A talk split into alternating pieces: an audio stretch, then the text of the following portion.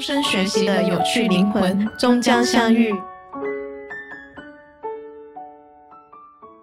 我很想安利，然后呢，我很想有人跟我一起打双拼，然后基本上呢，在遇到你们之前，呃，成功安利几乎等于零。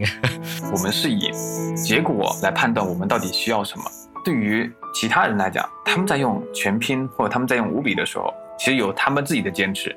那在这个坚持当中，不是说一定这个是对的，但是在我自己的过程当中，我会觉得可能跟我类似有这个结果需求或者说结果的影响的这部分的人，其实可以尝试的去使用双拼。一个人他想要有学习或者说要有改变，他很大的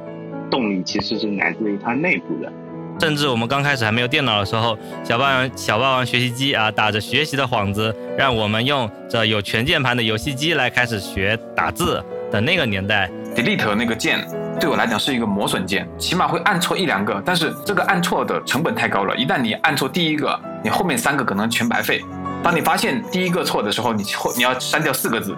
所以说你要连续 delete 了四次，你才能把第一个给删掉。在未来的信息时代，打字肯定也会成为你必不可少一个基础技能。那么你设想一下，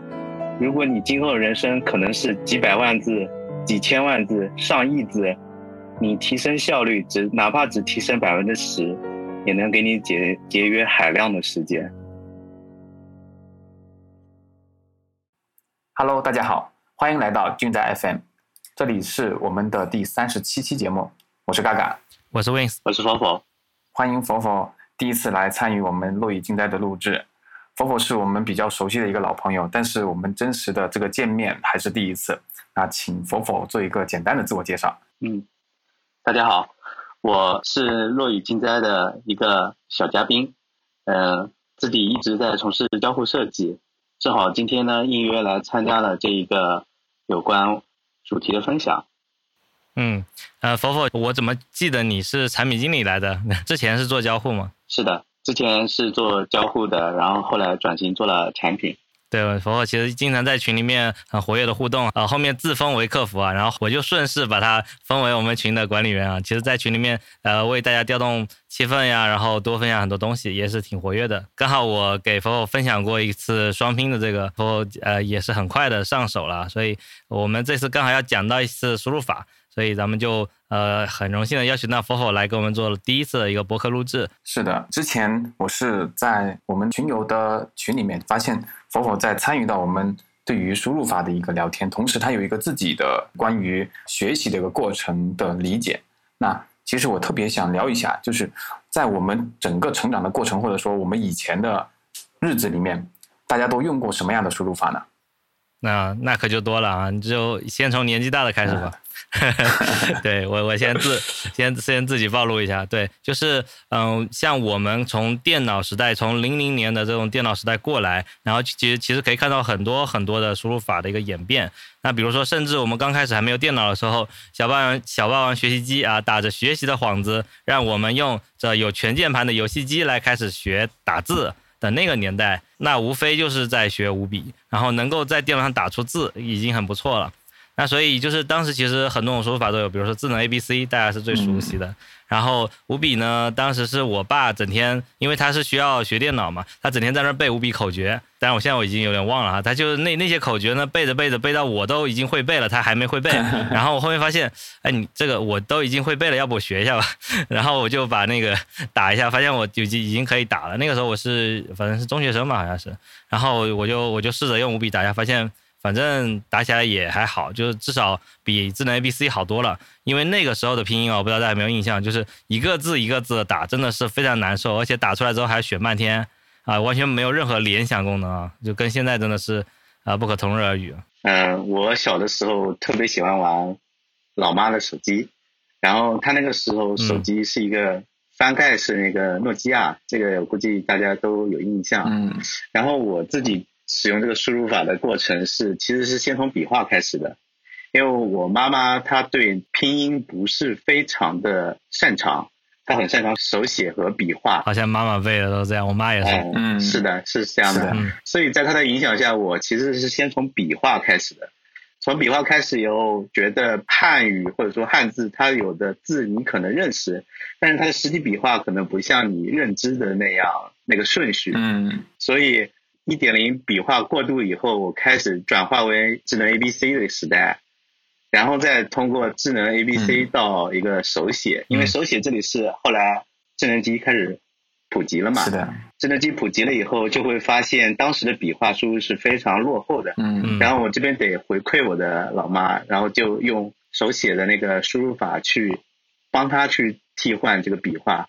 然后最后才是到了双拼的这个阶段。嗯我的一个整个输入法的一个变革过程这样的。你从手写直接就跳到双拼了吗？嗯呃，我是那个时候是手写和全拼是一起的。啊，OK，我理解说你手写是为了你妈，嗯所以你去研究了一下，但你自己会用手写吗我？自己当然会啊，嗯啊，对年轻人来，我倒是很少见到年轻人用手写，因为我总觉得那是效率最低的方式啊。嗯嗯，是大个大部分情况是这样的。嗯、不过那个时候有一个讯飞吧，讯飞它出了那个手写的一个智能版，嗯，其实它那个连写是吧？对的，它的那个连写效果还比较不错，嗯所以那有一段时间我是啊尝试了这个手写的。那怪不得，对，就是等到讯飞的那个连写出来之后，其实手写效率是有往上提的。其实笔画这个东西呢，我能理解爸妈他老是抱怨说自己啊拼音当时没学好，所以他没办法学，他就一定要学笔画。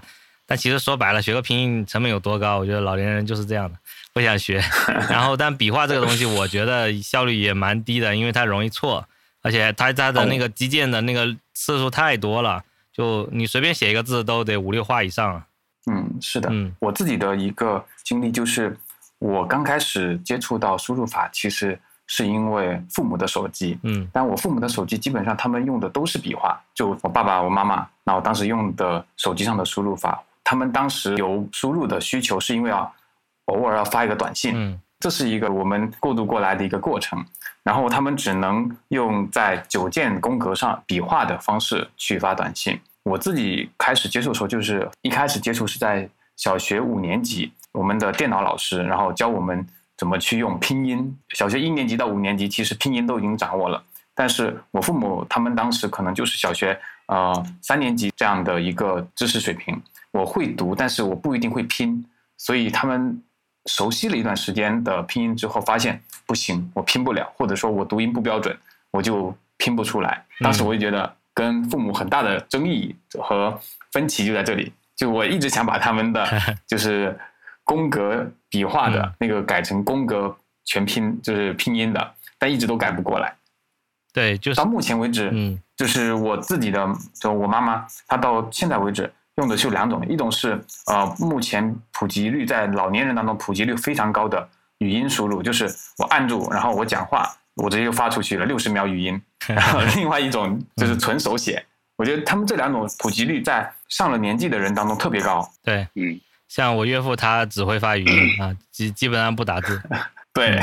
我妈妈目前也是这样的。我觉得语音点击输入和发送，对于老年人或不太适应其他各种输入法的这一波人群来讲，其实是一个很好的一个福利。他们没有被互联网之间的那个社交交流给拦住，嗯他们起码有了一个这样的渠道嘛。对，我觉得所以微信这方面还是解决了很多问题。是的，你们有学过五笔吗？要不咱们投个票？有用过五笔吗？我是属于那种放弃类型的，就是学了一段时间之后，发现说哇，那个背的东西实在对我来讲太痛苦了。那 Fofo 呢？啊、我也是学过，然后放弃了。那还真的只有我一个人学过五笔的。对，就是我学五笔的原因，就是我刚才说过了，因为我爸背的时候把我给背会了啊。我现在呃刚刚找到一个八六版的五笔字根，咱们来练练几段啊。王旁青头兼五一，土司二干十寸雨，大犬三阳古石场，木丁溪，宫歌草头又匡熙。哇，当时，啊、这些一一念，马上青春回忆，我这鸡皮疙瘩都起来了。好洗脑，对，就是每个每个字它有一个这么长的一个字根的一个口诀，其实都是，比如说这个王旁青头兼五一是这个歌上面的这这几个，比如说王啊，呃青青字头啊，然后尖尖啊，然后呃这些东西全部都在上面，你要去记这些东西。所以当时就是把这些东西都给记住之后，然后一个字一个字的去打。当时我记得还去做那个五笔打字的这个练习，真的是在电脑上每次，呃，平时我们当时所谓的学电脑。也就是在学打字，在主要就在学打字这一件事情。后来所谓的上网，就是在用 QQ 啊，就这是那个年代的两个关键词啊。现在说上网，可可不知道在干什么了。那个时候上网就用 QQ，然后在这在学电脑就是在学打字，好像也不学别的东西。然后能打字就已经很厉害了。所以我当时嗯也把这个五笔好像打字的速度呢练到大概有六七十吧，七八十的这样一个速度，就觉得已经非常非常快了。啊，因为你每个字要打四下嘛，然后你要把这些东西都给记熟，然后经常还容易这个这个记错啊。但是呢，如果你没有记错的话，五笔是唯一的极少见的可以呃毫无错码的快速打出一个字的啊。现在的拼音这些其实都做不到，因为它都需要选字嘛。但五笔是只要四下就能打出一个字。嗯，是的。对，我觉得我当时为什么对双拼的接接受这么快呢？呃，是因为当时我正在用五笔，我一直到工作的第一年，我还在用五笔，所以我想五笔这么麻烦，要这记这么多字根的，突然听说有双拼这个东西，我当时对全拼是不屑一顾的啊，因为我觉得全拼实在是太慢了，因为我当时的印象停留在这个智能 A B C 的每次打完才能选出一个字的这种情况，然后后来就是看到有双拼，哎，我去看看双拼怎么回事儿。然后原来双拼它只要两下就能打出一个字，它的选择是这么选的。当时其实那个全拼也已经比较发达了，它已经可以连字去输入了，也可以去输入一句话。然后这个时候呢，我其实有点想尝试拼音，但是我很讨厌全拼的那个那个全部打出来的那种感觉。但是发现双拼它既需要记一些呃键位的分布啊，然后呢又能减少一些击键的这个次数。刚好就我从五笔过去，简直是太轻松了，因为本来拼音也还行吧，就然后只要稍微记一下这个东西，对于记五笔的人来说，记这个双拼的键位其实也就是分分钟的事情啊，大概就是花了呃一两个小时嘛，对。哦，一两个小时。我自己现在也是在用双拼，而且是在线下静哥就是跟我们推广的那一次的时候，我被成功安利，嗯因为我当时用的是全拼，我全拼的速度其实是还蛮可以的，我感觉我全拼的话应该。可以打到五六十个字是没有问题的，就是随意打的那种状态。嗯，但是当我切换到双拼的，我觉得前期过程当中，我因为是被安利，嗯，就是属于那种信仰模式，觉得可能别人在用的比较好，我只是刚开始，所以我当就是熬过了那一段时间之后，我发现原来五六十个字在双拼里面是一个比较低效的。双拼真正高效的，我自己最高的速度应该能飙到了一百零几，就是一对一百多个字，我觉得正常的，嗯。效率是非常高的。嗯，为什么我会自己坚持下去？是我当时正在进行我们读书笔记的一个打卡。嗯，然后读书笔记，我的习惯又是说我能记多少，我觉得有一段特别好，我就会尝试的把它给记下来。那在这个过程当中，我打字的东西开始要求和。数率越来越多，这个东西我觉得对于我个人来讲，其实我们以前是有语音输入，或者说实在多的，我直接用那种语音转化。但是到了我真正需要去思考的时候，其实语音转化会有点来不及，需要打字去进行我的一个转化。嗯，如果说用全拼的话，其实跟不上我当时一边想一边要打出来的那种节奏。于是，在经历过那个之后，我觉得诶是一个比较不错的，而且适应了之后。就是其实是有点离不开的一个状态。嗯，对，像全拼的那个，我经常不知道你们你们有没有见过哈？我经常看到一些打字速度特别快的人，就是在全拼噼里啪啦打一大堆，然后我发现他其实打出只打出几个字，然后我觉得哇，你这你不浪费吗？我就是打一个，比如说长江，我都呃就就就可能打七八下吧，然后。可能十几下才打出一个字，然后我说你这手速你用来打全拼，我觉得不我 我说你你学学双拼，你学学双拼，你看一下你这速度导都已经打出一句话了。是的，是的，嗯，对，这这个是真的很可惜，就是他这么快，而且他还没打错。那有些人打的又快又容易打错，就基本上一很大半时间在浪费啊，打个长江，哎错了一个字母，嘚嘚嘚嘚全删掉，然后再再重新打一遍，又全删掉啊，我就。几乎是在用叫什么一顿操作猛如虎，最后再打出两个字。嗯，这也是我觉得就是解决了我一个点。当我在用全拼的时候，其实 delete 那个键，嗯，对我来讲是一个磨损键，嗯，老打错，起码会按错一两个。但是这个按错的成本太高了，一旦你按错第一个，嗯，你后面三个可能全白费。当你发现第一个错的时候，你后你要删掉四个字，嗯，是的，所以说你要连续 delete 了四次，你才能把第一个给删掉，嗯嗯。其实一般来说也是根据结果再去看的。我甚至以前在全拼过程中，呃，我在敲键盘的时候，我其实不会去在敲的过程中是不会去检验对还是错的，直到我发现找不到这个字，就是上下翻页都找不到这个字，我才意识到哦，我中间敲错一个字了。啊，对，这个延后可就更严重了。对，其实这个过程其实比大家想象的更加漫长。嗯，是对对，一般来说，我觉得打全拼是要等打出结果才知道的，因为你不会想说你中间会打错嘛。那结果你这个出来选了半天，发现哎选不对，哦哦少了这个卷翘舌少了一个 H，嗯 然后少一个后安还好说，我就补一个句就可以了，少个 H 就有点难受了。然后 是的，对，就算前后安吧，你打的是一个词组，哎，中间可能是前面那个字少一个，你还得按半天这个方向键，这个，嗯，是的，啊，对，所以就我就我觉得就是令人发指的难受啊。哎，我有一点好奇的是，嗯，就是对于目目前我们来讲，就其实我们在跟八十年代的时候，其实已经有一个很大的。就是时代性的一个进步。嗯，那其实当时八十年代的时候，我记得我父母在讨论的时候，其实还会有一些讨论，就是说当时他们认为的打字员，嗯，就是那份工作，那已经没有了这份这样的一个职业之后，目前我们为什么还会有一个？对于高效输入的一个讨论，其实我在想的是这件事啊，嗯，我我觉得这取决于看你做的是什么职业哈。如果你这个职业主要是用鼠标，比如说你是一个视觉设计师，基本上不沟通啊，呃，主要是在用快捷键啊，那可能还好。但如果你做的是一个产品经理，就像佛佛，我觉得他应该会比较痛，就是说。产品经理要写需求文档，需要跟不同的人来回 PK，那其实天天都在打字。是的，是的。那像我们交互设计师，其实也是需要写一些呃文本注释的，然后也是学经常需要沟通的。那个时候你的打字速度，我觉得还是你日常的一个比较经常的一个场景吧。不是说你要打得很快，而是说你你打得快，对你自己来说是会节省力的一件事情。所以我觉得这这个事情是很重要的，我才会去搞。嗯，刚刚福福有一个就是特别。讲到一句话很打动我，我们是以结果来判断我们到底需要什么。同样的，就是我们其实呃目前在使用的，比如说我们在用的双拼，就是这个输入法。那对于其他人来讲，他们在用全拼或者他们在用五笔的时候，其实有他们自己的坚持。那在这个坚持当中，不是说一定这个是对的，但是在我自己的过程当中，我会觉得可能跟我类似有这个结果需求或者说结果的影响的。这部分的人其实可以尝试的去使用双拼，就是对于我个人来讲，所以我目前也是努力的在推广，就是我身边的一些，比如产品经理啊、交互设计师，他们有这种写文档或者是写描述需求比较多的，他们一定会在使用就是全拼的过程当中是没办法那么高效，能够给到他们一个输入体验的。那我就比较容易或者说比较主动的会去介绍双拼输入法这样的一个就是比较高效的一个输入法。嗯。这个我跟你说，呃，叫什么呢？我很想安利，然后呢，我很想有人跟我一起打双拼，然后基本上呢，在遇到你们之前，呃，成功案例几乎等于零，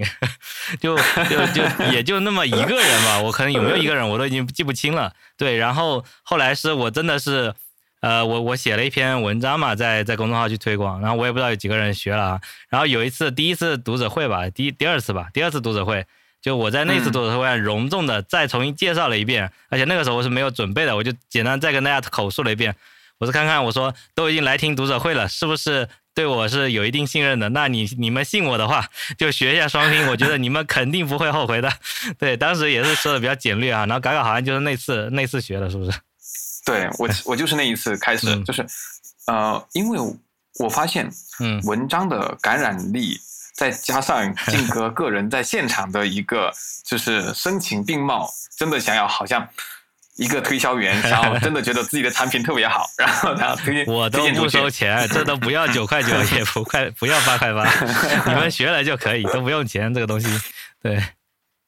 所以所以其实安利的成功率啊，我我自己身边是蛮低的，然后包括就是安利给大家成功之后，再对我自己身边同事，我跟他们讲一讲哦。呃，哪怕是做交互的同学，交互同学已经算是蛮愿意尝试新东西的。然后他们能够尝试一下下看一眼，能够看一眼就不错了。啊，我讲完能够看一眼。然后有的就是听过之后就算了，有的甚至我都帮他已经设置好了，表都已经放在桌上了。他说好，我要试一下。然后呢，就试了那么一下啊，算了，就还是有点麻烦，算了，就不不学了。嗯，然后像像 静嫂这种事。啊，我学会了一点点，然后觉得速度实在是太慢了，然后真的有什么事儿的时候，又把全屏捡起来继续打，然后打了打，算了算了，不学了不学了，就是那种，我觉得这几种都很典型，嗯，是的，哦，还有一个是，就是我我知道的，我身边就是，其实我推荐的一一个交互设计师，他开始尝试了，但是为什么他会放弃？是因为他在切换场景的时候发现不兼容，他在手机上面用的还是九键的全拼，就是没办法转变过来，就他可能在电脑上面他能够接受我，呃，前期慢慢的按一按，嗯，但是他切到手机上的时候，他发现。不行，手机上那个完全就是记不住，因为电脑还有个参考，可能放在桌面上或者放在 就是桌子上，但手机上的话，你随时都要开始用，他最后没有办法，就只能就在场景的切换上，他就只能放弃这样。对，手机上也一定要设成全屏才能去打双拼啊，不全键盘才能去打双拼。然后当时我甚至一直在期盼说，赶紧来全键盘的双拼吧，我我要打。而且我在学的那个时候是安卓。的第一代、第二代机器的时候，那个时候刚开始还没有什么手机上的双拼，所以我刚开始手机上用拼音还打了过一阵子。后来等到呃，我还是用这个实体键盘的全拼，啊，手机上实体键盘全拼啊，那个我不知道那时候的诺基亚。还有那个时候的黑莓那些东西，我都去折腾了半天那种双拼啊，还竟然还有，就反正用很麻烦的方式，我还是就弄过来。所以到后来，呃，等到 iOS 上面啊可以有输入法了，我就很快就就去装那个百度输入法或者搜狗输入法的全呃那个双拼，就已经很方便了。现在呃，我觉得跟原来的难度可不是同日而语。那那个时候还得搞半天各种键盘配置才行。是的，嗯，整体来讲，其实学双拼还是有一个门槛入门的一个门槛。对，特别让我觉得说，佛佛当时把那个曲线，就绝望之谷的曲线发出来的时候，我就哇，对，就是这个。当时就是触动我的也是这个，我熬过了那个。其实这个呢，也是我当时在呃上得到的一个课的时候就看到的，就是说以前可能是聊关于一个改变的这个事情。嗯。那其实学习这个双拼为什么会失败呢？就是很大的人可能都倒在了。那个黎明前嘛，因为学习一个新的东西，呃，特别是你接受安利的这个情况啊，或者说他接受你安利的这个情况，他会想立刻就越过中间这个改革的过程，立即就看到效果，对，立即就能得到这个效果的提升。可是当他去尝试的时候啊，他会发现，怎么我的效率不升反降了？那么在这个时候，它的曲线往下走，他就有一种不能接受的这种预期。他认为，他想提升的，但是实际给他的即时反馈是往下走的。那么在这样一个情况下，他很容易就会在这个坑里面就放弃了这条路，然后选择折返，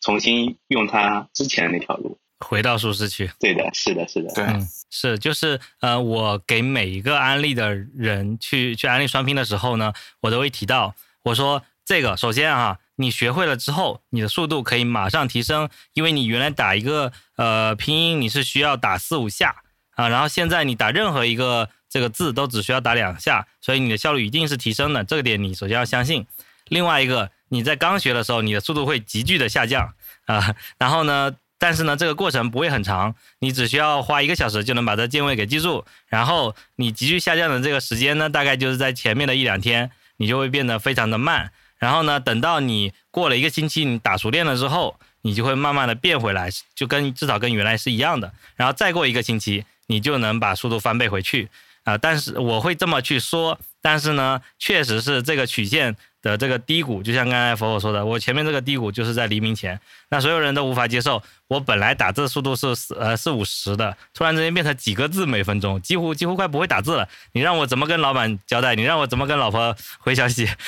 算了，我还是回去吧。就是这种，其实你只要多花一点点时间，你去快速的去熟练，你就可以回去的。因为这个速度慢，你是可以练的。你只要稍微多练一练，那就可能也许不用一个星期，你可能花个一两天就能马上就回去。啊，但是很少人会去用花这样的功夫去改变，而这个改变，我认为是非常值得的，因为。有一句话我是这么说的，就是打字这件事情是伴随我们一辈子的，因为它现在就像是我们写字一样，甚至比写字重要的多。因为很多人现在已经不会写字了，但没有人不会打字。那如果你的打字速度比别人快，那你就可以在你的生活中省下很多时间。你本来跟需要可能需要几分钟的沟通，你可能只就变成需要一分钟。那你本来可能需要写一个东西，你需要花更多的时间，你就可以花更少是一半以下的时间去做这件事情。所以我觉得。它是一个可以伴随我们一生受益的东西。那既然如此，你为什么不去提高一下速度呢？嗯，对，就像是如果你还不会盲打，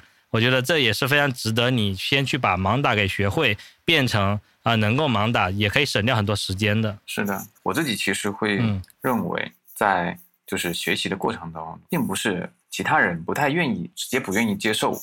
就是我跟他的案例，而是他们在接受了那一段案例之后，他们的尝试的过程当中发现没有我原来的好，或者说嗯。就那可能他们只要坚持过那一周，嗯。可能就会回到他们原来的那个水准上面，但就那一周的时间，可能对于他们来讲，就成本太大了。对这个信这个信任度，我觉得非常的重要。他们能不能信你这一周？对，就是会不会觉得你在坑他？然后在我就是安利的一堆人当中，我觉得最难安利的会五笔的人嗯的一个入门的案例，就是因为五笔的人会觉得说，我已经掌握了目前市面世界上最快的一个 输而且。甚至可能对他来说最快的。对，就是当他的那个输入是五笔的时候，其实呃他已经开始拒绝我了。如果他是全拼或者说呃笔画，那他可能还能够接受得了，就是我的一些建议。嗯，但是如果他是五笔的话，几乎不听，就是他说谢谢我，我可能五笔还更快一点。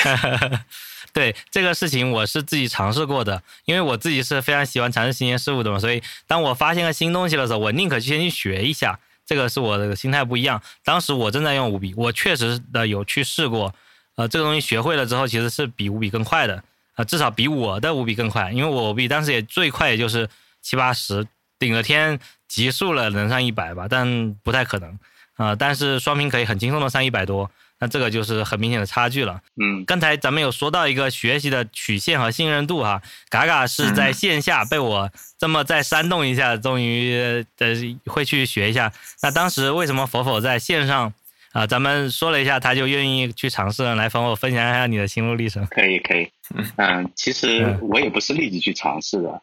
嗯，这个，嗯，我自己从当事人、受益人来说的话，其实跟我最近我自己也在尝试做输出分享，我观察一个现象非常有有关系，就是这个东西啊，嗯，具体表述出来就是说，你去给对方安利的时候，你是一个从外到内的一个输出，就是对方要去接受你那那一套理念，并且接受你跟他灌输的各种好处，然后他再去做改变。但这种它是一种外因的一个促使改变。一个人他想要有学习，或者说要有改变，他很大的动力其实是来自于他内部的。那么在这一点上，有的人他可能会在，比如说嘎嘎可能会在静哥的分享上立刻就接受安利了，因为可能是他正好自己有一个未被发现的一个这样一个需求，正好有人给他推荐一个解决方案，然后他去使用了，然后发现效果很好。但有的人在大部分人在接受被安利的时候，他是一种呃无意识的状态，没有需求，对的，他没有需求，嗯。就是他嗯可能会说哦，我来试一下啊，但是觉得不行，然后又放弃了。然后我呢也是延后才真正使用了双拼的，嗯、其中一个点是在于，曾经我也比较傲慢，我也认为全拼就够了，呃，打字我也是像金哥说的，啪啪啪一直敲，然后也敲出来了。嗯就是在那个时候，我的全拼速度大概维维持在三十个字左右吧，就是就是这个样。但是直到后来，嗯。我的工作越来越文档化，就是经常要写那种动不动万字长文，呃，嗯。像标书，就很痛苦了。对，像标书、PRD 这种，嗯，动不动要写好几万字、四五十页，然后我就发现全拼是真的跟不上，我的内在需求促使我再次回顾静哥当时的分享，然后去彻底入门小课双拼这样一个过程，这这就是我的一个一个一个入门的经历。嗯，对，当时你怎么坚持下来的呢？嗯，是这样的，就是呃，这又要说另一个观察的现象了，就是如果我要尝试一个东西，或者一个人学习一个东西，他其实会根据他过去的经验来的。嗯，我以前很容易放弃，是因为我经常尝试就不愿意尝试，大概会投入一两天，像三分热这种感觉嘛。但是后面嗯好像是自己尝试多了，成功事件相上来了，然后我就发现很多事情做出改变以后，你是会得到好的结果的，只不过你必须要靠自己亲身过渡那一段痛苦的时间。所以我在忍受速度下降的时候，我就是告诉自己可以打得慢，但是这个打得慢是为了将来的打得快。在这样一个自我信念的一个加持下。我大概过了一周以后，就记住了小贺双拼的键位。嗯，之后就是一个肌肉记忆的过程了，它就会比较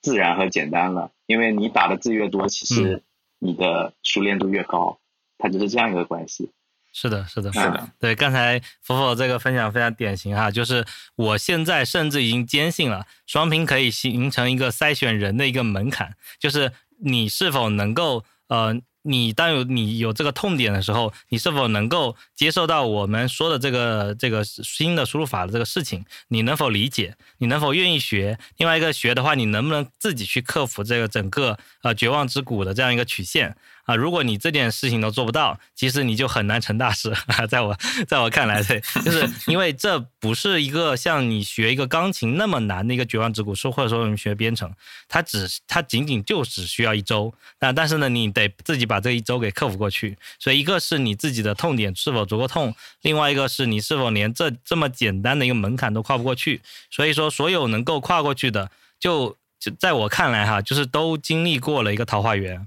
对我们能够坚信的穿过这个谷，他一定能看到一片桃花源。那看到这个桃花源的人，再向还没过来的人怎么描述，那对方看到的都是一个洞，都是一个深不见底的黑黝黝的洞。呃，好像你们说的是真的，但是我不是很相信的。我也没有觉得很厉害，对我也觉得很痛苦，就是他就大概这种感觉。但是我们这过来的人就会看着你们，就只能傻傻发笑，对，然后偶尔说一说一说，你愿意信就信嘛，你不信就算了。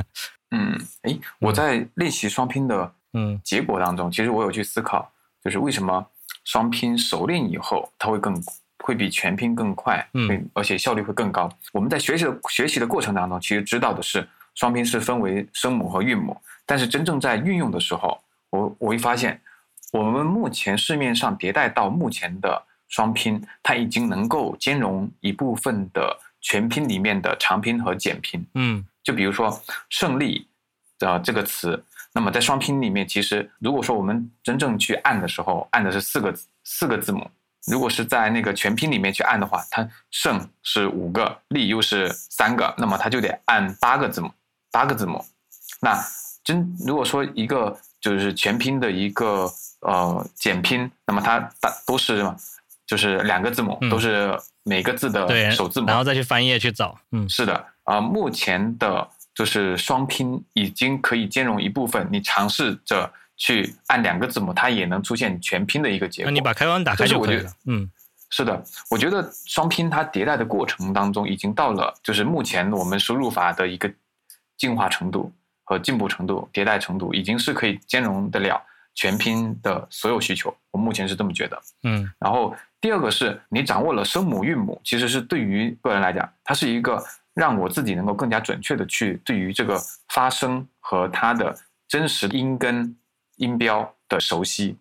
那当我熟悉了一次之后，我第二次其实是不会错的。这也是为什么我们父母辈的人他会容易放弃掉拼音打字而去进行呃笔画打字的原因，是因为他们一旦拼错一次，他们其实没有记忆，就是在全拼打字里面拼错一次是没有记忆的，在双拼打字里面键位是完全不同的。在全拼里面，n 和 n 它是一个很相似，只有一个的区别。但是在双拼里面，你 n 和 n 它是完全两个位置。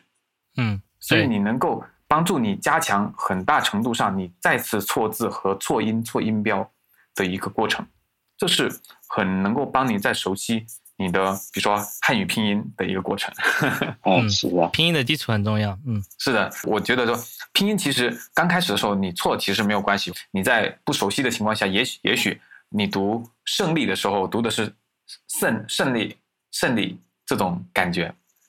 但是没有关系。就是当你错过了一次之后，你尝试第二次，你第三次的时候，你很少会错，甚至第四次、第五次，你已经发现不了。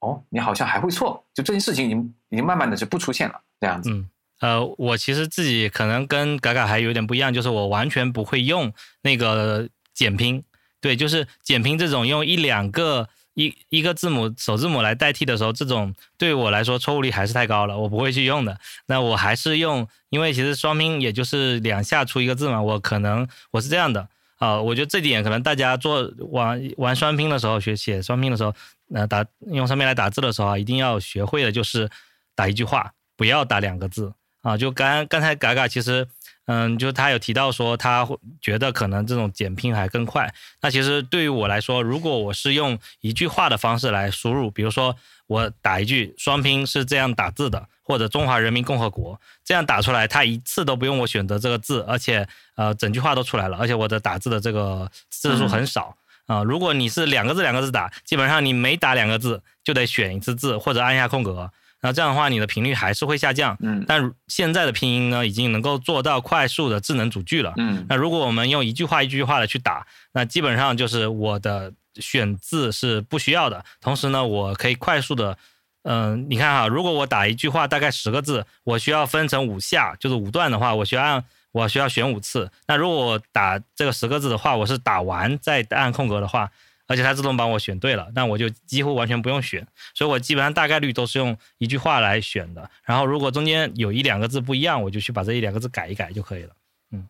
嗯，哎，这也是我们引出的，就是第二个话题，就是双拼输入法的缺点。我觉得静哥的一个输入形式其实躲避掉，或者说已经规避掉了我所认为的双拼的一个缺点，就是它高频的使用空格。因为和和五笔输入法不一样的是，五笔只要按四个键，它能够出来的就是你理想中的那句话，或者说那个短短字短词，四个键按完之后，它自己就会出来，你不用按空格键。那我们双拼就属于你不管怎么样，最后的结尾就是那个空格。如果你是呃每次都只输一个字或两个字或三个字，其实慢慢慢慢的，你的空格的使用频频率会很高，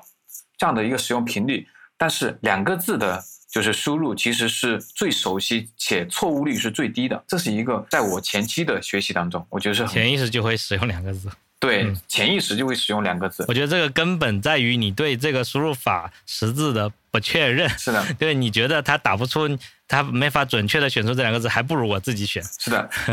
但我觉得你你试多了之后知道了。对，到了后期的时候，就是我不断的尝试，不断尝试，我我发现两个字的使用就是。它反而降低了我的使用效率。你最好是能够四个字的就四个字，如果能一句话的最好是一句话。对，两个字的时候你会碰到大词库。什么是大词库？就小词库，比如说胜利，它其实你同样的胜利很少有就是同音不同字，或者说你会听不懂什么是胜利。但是如果是事实，事实就事实，实时事实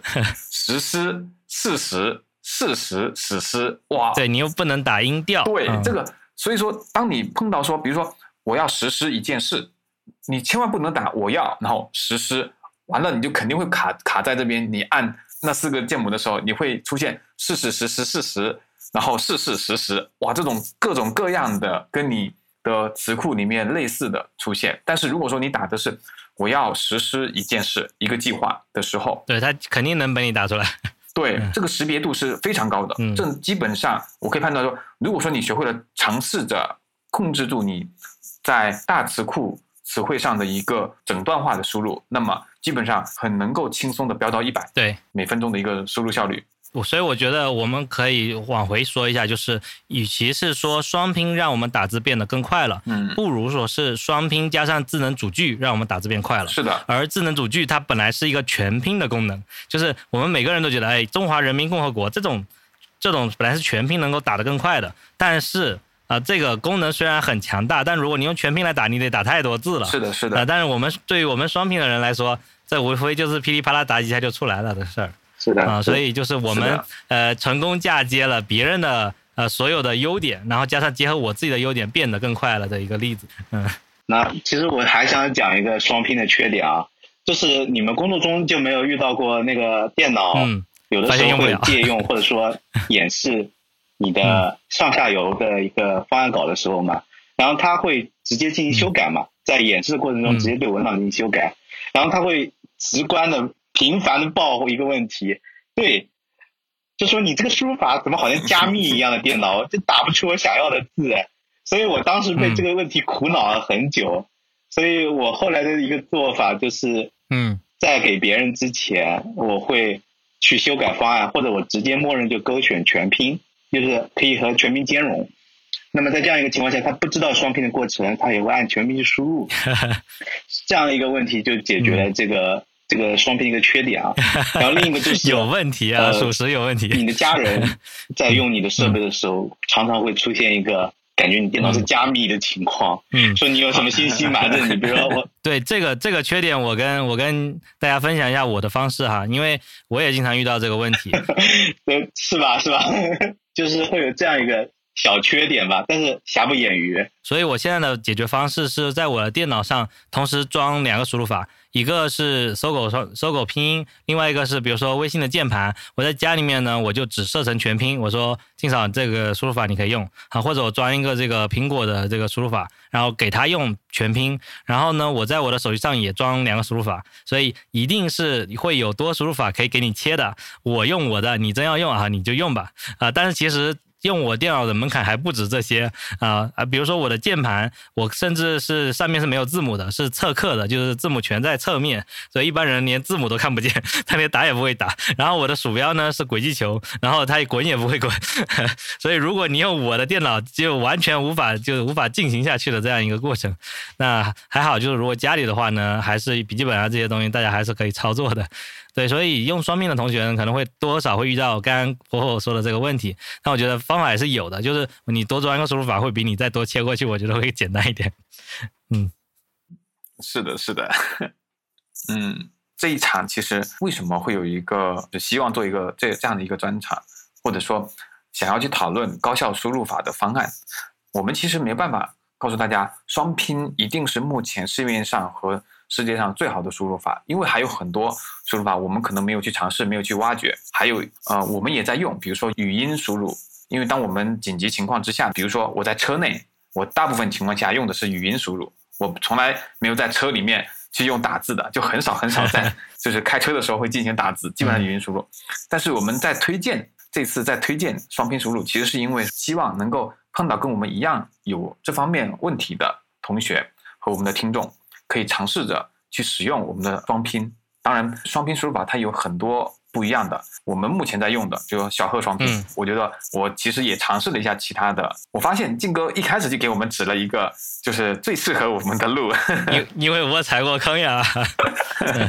对我我这么跟你说啊，就是大家不要觉得哎小贺双拼、微软双拼、搜狗双拼这个有什么区别？它是不是不同的输入法？我可以很负责任的告诉大家，这只是一个双拼的方案。呃，它跟输入法没有任何关系。输入法呢，你用你的这个百度输入法、搜狗输入法或者微软输入法、苹果输入法都可以，它里面都有不同的说明方案可以选择。啊，你只要选选择那个双拼方案就 OK 了。所以它其实。嗯，对于你来说没有什么成本，但是呢，对于我来说是有成本的。我的成本是什么呢？因为我是最早入坑双拼的一个人，我可以说我学了三四种双拼方案之后才选中了小贺双拼。所以现在你们不知道的故事来了。对我第一个学的是叫做微软双拼。嗯。啊，微软双拼它有什么问题呢？它的问题是它是所有双拼默认的第一个方案，所以我刚开始就这么去学了。学了之后呢，我发现啊，打了一段时间，出现了点问题。啊，问题在哪儿呢？就是最常见的一些字母哈，比如说像 i 呀、i n g 啊这些字啊，它是放在一个很奇怪的地方的。我现在打开这张图看一下，就是比如说这个你要打 i n g，它是要打分号那个位置，分号你可以想一下在 l 的右边，大概是要用你的右手小指去按的。你老是去打 i n g 的时候，去用小指去按；你老是打那个呃 o n g，就是这种送啊这个这些字，还有那个。有好多词啊，都是在你的呃无名指和小指，你打字的时候你会发现，打久了，你的这个右边的这个两个小指呃都很痛，呃就。哎，怎么形容呢？就是打字的时候，你在用你不擅长的手指去去打字，就像我们其实键位的分布，嗯，大概率你实际是很适合用你的拇指啊、食指啊、中指去打的，因为你这些手指更有力气嘛，你用的比较多。啊，结果这个微软完全不顾这个我们中国人的这个使用的一个字频去打，然后后来我才还还用了一次这个搜狗双拼，它其实就是在微软上面稍微改了一改。然后后来我突然有一天我去去搜双拼的时候，发现还有小贺双拼这种打法。然后看到这个小贺双拼的这个创始人呢，他其实是专门去研究中国字频才去研究出来了一个小贺双拼的输入法。啊，他其实还加了一点别的东西啊，但这个东西咱们就不赘述了。但是他本身他做了一个很有意义的事情，是改良了一下双拼的一个键位。它是根据中国人使用的这些字频，去把我们最高频的这些字啊的韵母放在了最中间，全部都是变成你的拇指和食指去打。比如说刚才我们说的这个呃 i n g 啊，它就放在了这嗯。呃，放在了这个 K 上面，K 的话就是中指嘛，所以就好打很多。然后，然后像一些常用的字，全部都是 N 啊 N，就是 N 的前后 n 都放在 F 和 G 上面，都是我们的食指。所有的高频字都在我们中间这几两两三道这上面，所以导致我们打起来就舒服很多。所以刚才嘎嘎说的，发现就就很正常，就很很顺手。啊，对，这个是我的血泪教训总结出来的。我然后对我。第三个方案才是小贺，那你想想，我们学一个双拼方案都已经很痛苦了，还要去记键位，然后我是硬生生的学了三次键位，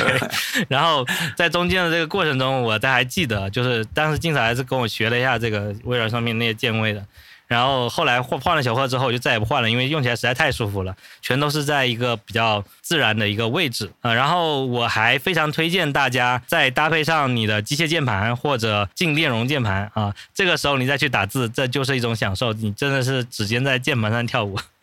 哎，我自己的感受是因为刚开始的时候我是呃度过了绝望之谷的那个阶段之后，我觉得我打字速度效率上来了。然后因为我是听了要。切小后双拼，但其实，在切小后双拼的时候，小后双拼不是默认的。那啊，对，一定要自己切。对你首先要从微软双拼切到小后双拼，然后，然后有一次，为什么我会开始就是尝试到用微软双 拼呢？是因为公司给我换了电脑，公司给我换了电脑，然后我我下意识的切到就是双拼双拼，因为如果说其他同事要用我的电脑的话，我可能会给他切个全拼，然后再切回双拼，其实默认的还是小贺双拼。那当公司给我换了电脑之后，我习惯性的切了一下到双拼，结果忘记切成小号双拼了，就摸微软双拼，然后我按下了，哎，不对，然后我就就是尝试着把那个就是没有去看，没有去看，哎，我看，哎，微软双拼，于是我就尝试着把那个键位打打看，调出来，调出来之后，对，打打看，我就想打看，哦，打了一天下来，就是我其实试着打了一天，我发现就是。你的两个两个的无名指和小拇指的阶段使用的频率太高了，就因为就是我后来就是总结出来一个，就是呃我们在呃面对电脑打字的时候，或者说你在就是需要在比如说你的收银台啊电脑还有这种就属于双手同时放在一个键盘上，然后手指要同时要有点跟我们的键盘，我们的手掌和键盘是齐平的状态，你效率最高的一定只有。就是右手和左手的，就是中指、食指和我们的大拇指。那其实使用率在这三个上面，因为它是不管是力气啊，还是它的本身的，就是能够承受的压力，它都是最都是最大的。所以把高效的使用的按键和键位的位置放在这三个，就是等于说这六个上面，其实对于我们来讲是最友好的体验。对于中国人的键盘输入上来讲是最好的体验。嗯。那我们再重新隆重的介绍一下双拼到底是什么东西，以及呃怎么样设置吧。嗯，就来先说一下双拼什么东西啊？就是啊，你看我们说到现在都没有做双拼做一个简单的介绍。所谓的双拼就是说把每个字分为声母和韵母，然后呢，你你打一次声母，比如说是歌、f，然后。这些就叫声母嘛，你打一个字是声母，然后这个在键盘上就已经都有分布了。另外一个是韵母，比如说 i n g，然后 e n g 就是 n 音啊。温这些东西，它全部放在了二十六个字母键盘上面的某个位置。你只要去用一次敲击，就能把这个韵母给打出来，就比你原来打要简单很多。那这只是一个字，那每个字都这样打的话，你可以省掉很多次的一些输入啊。所以这就是双拼它本身的一个意义。哦，你一听是不是就觉得很合理啊？本来你要去打好几下的东西，全部给你放在一个键上面，但是就得记。但是这个记其实是很简单的，因为。呃，韵母实在是太少了，它随便一下就可以放到这二十六个上面去，跟原来五笔那个把字形去放进去是完全不一样的概念。所以说记这个东西的成本并没有很高。嗯，然后另外一个就是设置双拼的这个过程，你可以打开你，比如说你现在在电脑上或者你在手机上去打开你这个输入法的设置偏好设置啊，这里面就会有一个双拼和和在在这个按键啊按键里面会有一个，我看啊是按键吗？好，常用里面。会有一个这个输入方式叫做全拼还是双拼，然后你从全拼切成双拼，然后双拼方案里面去选择你的小贺有其中一个叫做小贺双拼。啊，切成小贺双拼之后啊，你就可以看到这小贺双拼上面会有个键位图，你也可以去网上去把这个小贺双拼键位图给它打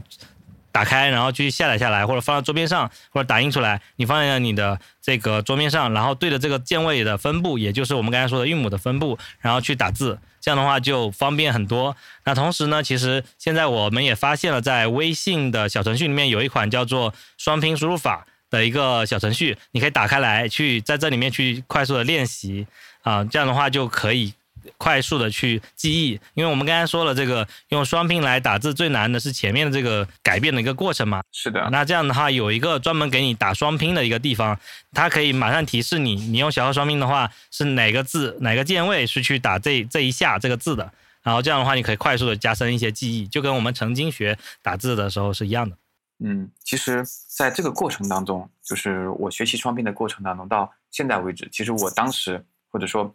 给我最大的一个就是触动的地方，是中国经历过一个推广白话文的那个阶段，我们又推广了我们拼音的拼写模式，到现在为止，然后我们又有了各种的输入法，利用了拼音拼写的这个模式上，不断在迭代出更高效的方式。其实是一代又一代的人和前辈在做这方面的研究，让我们的每个人或者说让人人都能够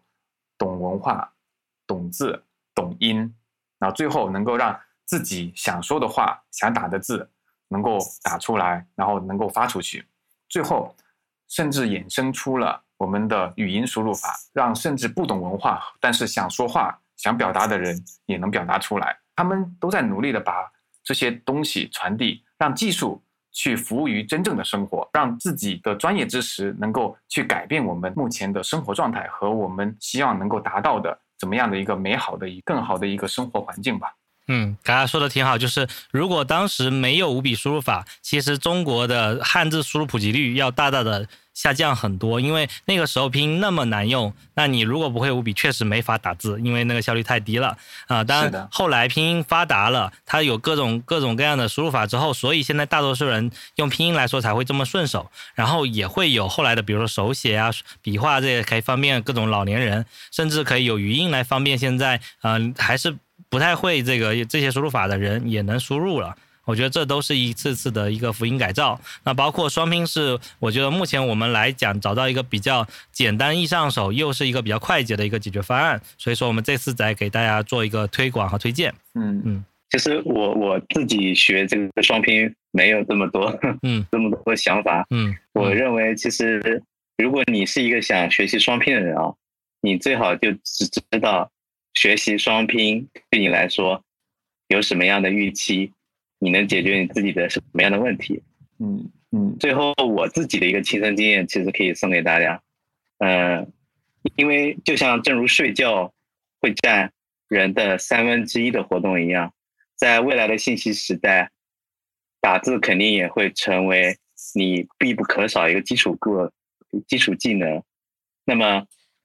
你设想一下，如果你今后人生可能是几百万字、几千万字、上亿字。你提升效率，只哪怕只提升百分之十，也能给你节节约海量的时间。它这个效益是一次学会，终身受用的。所以我真诚希望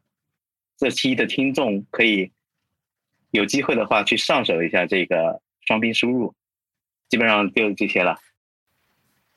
对，佛佛说的好，就是其实我最开始为什么会入坑双拼，也是基于这个想法，就是说打字是我们未来一定会一直持续下去的，所以无论是盲打也好，我们学双拼也好，这都是非常重要的，因为它可以终身受益。另外，比如说像阅读方法呀、记忆的方法呀。还有学习的方法，这些都是我们可以呃，每个人是人，你就得就该学的东西。所以佛佛说的非常对哈，就是输入一定是我伴随我们终生的。所以如果有一件事情能够，当你特别是你发现输入这件事情占你的生活中比重越来越高了，无论你是开始写作了，开始工作中沟通越来越多了，或者说要开始写很多文档的时候。你都可以考虑去尝试一下双拼，或者你觉得你现在打字啊效率降降低了，你想提高一下速度，或者像我们群里群里面的这个阿北，他觉得他自己手的这个腱鞘炎了，然后打字打太多了啊，那这个都是可以去考虑提高一下这样的输入效率，减少一些击键频率的。嗯嗯，咱们这个否否这次哈，可能说的话还不多，但是对于我们来说，它也是我们的一个很好的一个见证者、亲历者吧。是的，那我们这次的聊天就到这里了，感谢大家的收听。如果你还有想了解的话题的话，可以直接留言评论告诉我们，我们会继续邀请更多的设计师和有趣的朋友来为大家做分享。好的，如果你也喜欢我们的这个话题的话，也欢迎一键三连推荐给你喜欢的朋友们。我们的播客也会同步上线喜马拉雅、网易云，还有包括小宇宙和苹果 Podcast，后面两个是我们最重要的平台。然后也欢迎你下次的收听。好的，然后咱们这次到这里好了，那就这样了，拜拜。嗯，拜拜。